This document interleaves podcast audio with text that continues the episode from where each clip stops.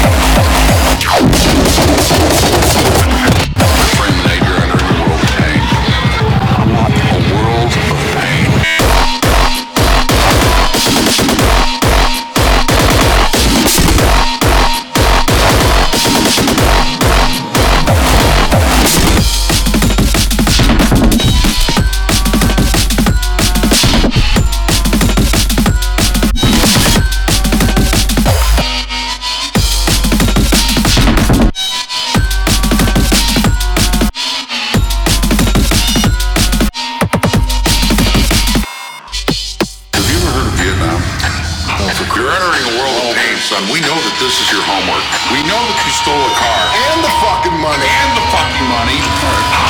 This is pointless. Okay? Time for plan B. You might want to watch out that front window, Larry. Son, son, son, son. This is what happens when you...